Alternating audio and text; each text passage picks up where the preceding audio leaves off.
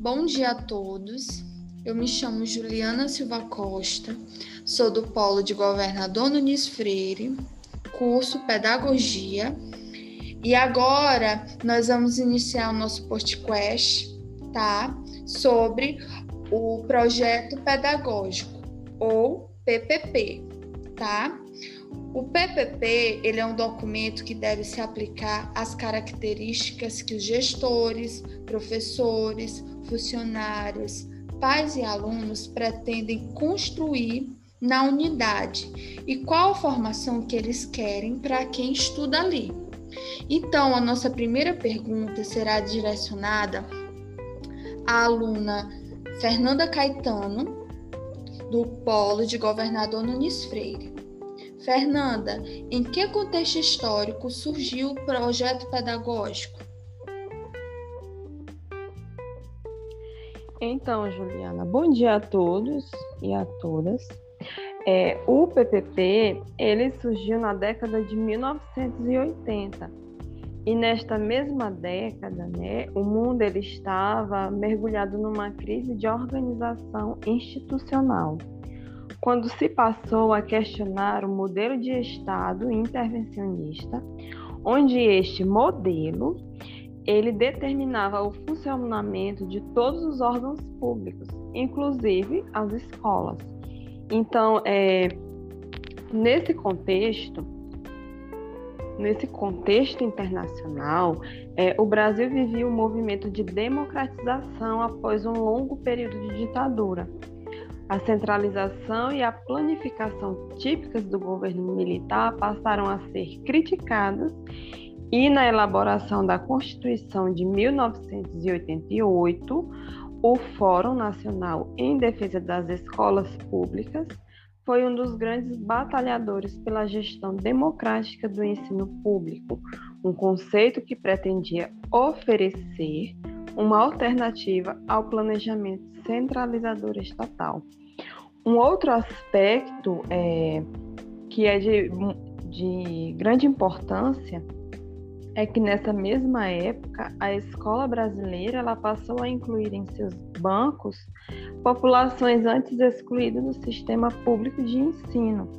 Então, o PPP ele surgiu no final da década de 80, precisamente em 1988, e ele veio como um poderoso instrumento para que a escola ela pudesse lidar com a diversidade que infelizmente ainda continua a ser um dos maiores desafios das escolas na atualidade.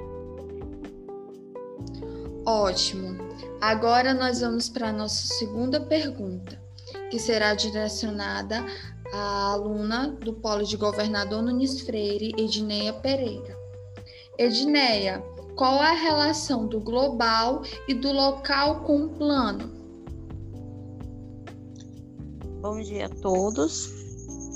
É, como a, Fernanda já nos, já nos fez essa belíssima explanação do contexto histórico, e a gente vem de um, de um marco muito grande e de, um, de uma ponte de democracia visando o projeto político pedagógico. E a relação que este projeto tem com o meio global e o meio local é que ele parte de uma perspectiva de integração, ou seja, a comunidade educativa e a comunidade é, social tem que ter uma participação ativa dentro da, desse projeto. Ele também prevê que a escola conecte seus alunos com os discursos globais, que eles possam visualizá-los, que eles possam participar desses discursos. É, que discursos são esses? Do que está ocorrendo é, no, em termos geral na sociedade e fora do contexto escolar. É, também o, o, PPP ele traz, né, ele traz este, esta, esta perspectiva para o aluno de um olhar para sua importância cultural, como a Fernanda falou antes, né, sobre as diversidades, é, a importância cultural na comunidade e da comunidade civil ou educativa. E também prevê né, que as escolas saiam de uma posição passiva, passem a olhar a realidade local como uma chave de, de entrada para as abordagens mais significativas. É, sejam do, dos temas estudados e dos conteúdos propostos dentro, dos dentro do currículo escolar. É, por, por estes também, por estes é, é, conteúdos serem relevantes na atualidade. Ótimo. Agora nós vamos para, para a terceira pergunta, direcionada para a nossa colega Keliene Sena. Keliene, o que um projeto político-pedagógico deve conter? Bom dia a todos, né? bom dia professor, bom dia sala. É, eu sou Keliene Sena, do Polo de Governador Inês Freire, como a, a, minha colega Juliana já apresentou.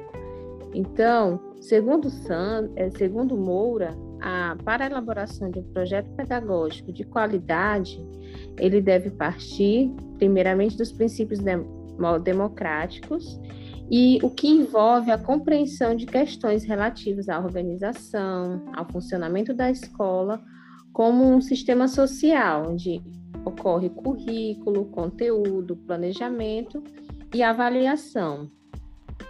É, dito isto, né, é preciso também olhar para outros três braços do projeto, que são eles: a proposta curricular, que é estabelecer o que e como deve né, ser ensinado, as formas de avaliação, é, a formação dos professores, a maneira como a equipe vai se organizar para cumprir essas necessidades, né?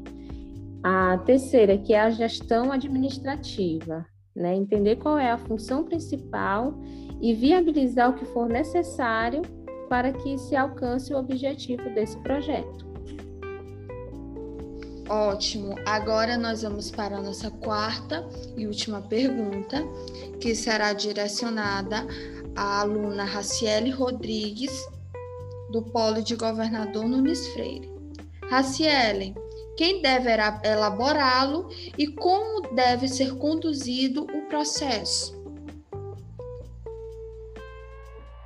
Bom dia a todos.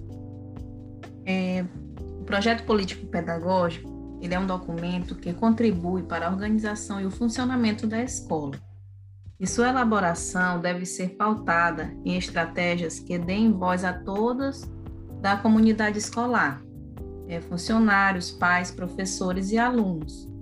É, ele pode ser conduzido no âmbito do conselho escolar, em que os diferentes segmentos da comunidade estão representados. É, e também pode ser conduzido de outras maneiras, é, por grupo de especialistas nas questões pedagógicas, é, por exemplo, para que se estabeleça metas e os objetivos pontuais propostos. Então é isso. Espero que vocês tenham gostado da nossa apresentação. Muito obrigada.